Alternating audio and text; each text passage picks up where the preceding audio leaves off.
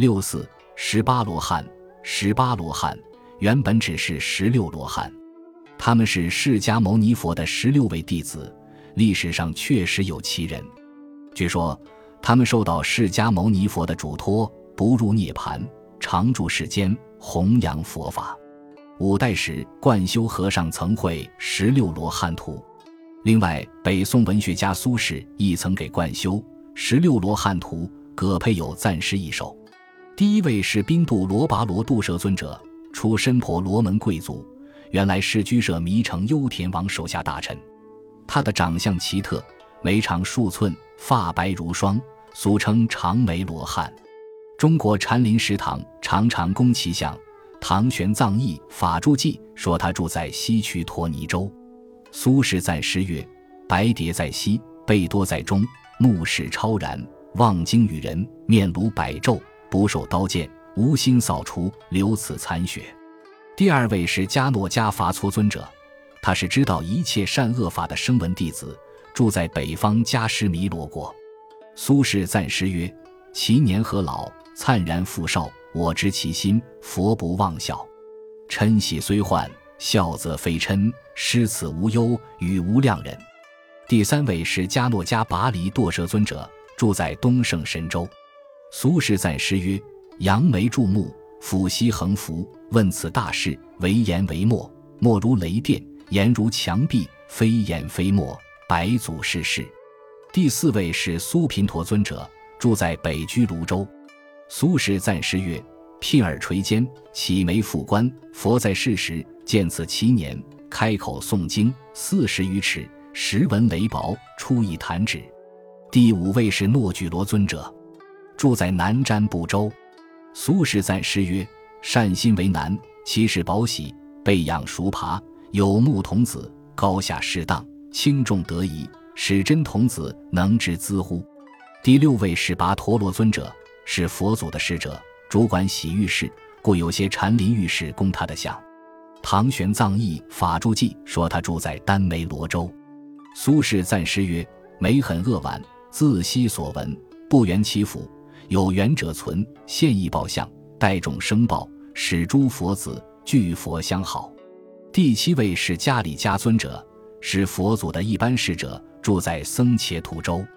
苏轼赞诗曰：“佛子三毛，发眉与须，既取其二，一则有余，因以示众，物无两岁。”既得无生，则无生死。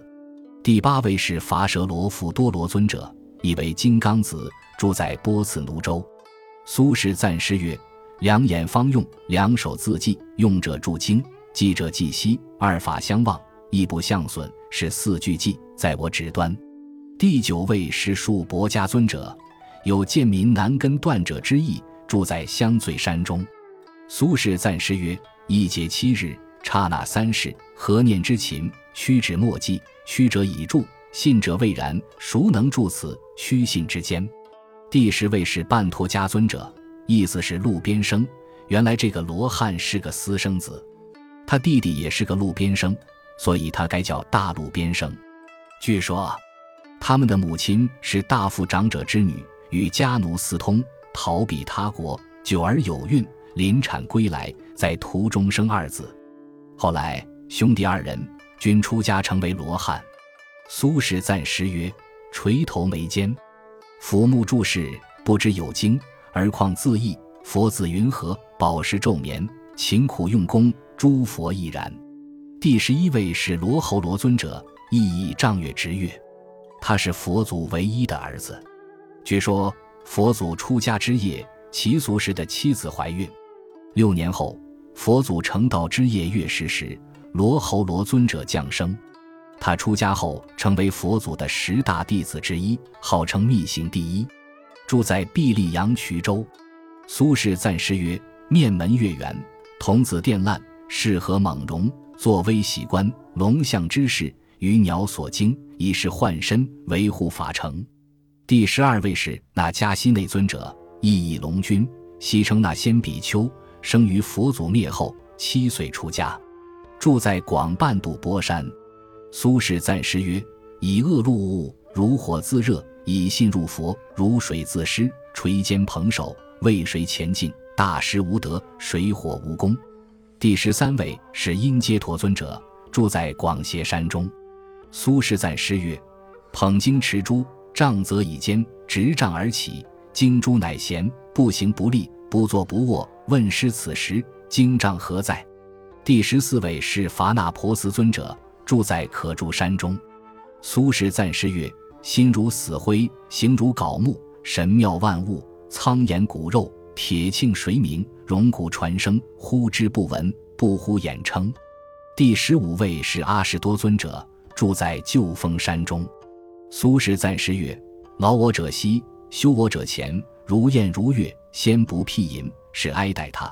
但台灭明，明言于心，得法眼正。”第十六位是祝图半托迦尊者，他是第十位半托迦尊者的弟弟。祝图半托迦尊者即小路边生。他哥哥聪明，而他愚钝。苏轼赞诗曰：“以口说法，法不可说；以手示人，手去法灭。生灭之中，自然真常。是故我法不离色声。”第十七位是迦叶尊者，俗称降龙罗汉，此乃清乾隆皇帝钦定。第十八位是弥勒尊者，俗称伏虎罗汉，此乃清乾隆皇帝钦定。十八罗汉是怎么来的呢？唐玄奘大师西行取经时带回的大阿罗汉南提密多罗所说法注记，下称法注记，说清有尊者及南提密多罗在涅盘时，将注释十六大阿罗汉的名号告知大众，十六罗汉即被广泛红传。世人为十六罗汉造像时，出于尊敬，将庆有尊者和玄奘大师加进去，于是十六罗汉就演变成十八罗汉。只是两位添加罗汉的名号时有变化，直到清乾隆年间，由皇帝钦定为降龙和伏虎两罗汉，十八罗汉的名号在中土才基本确定下来。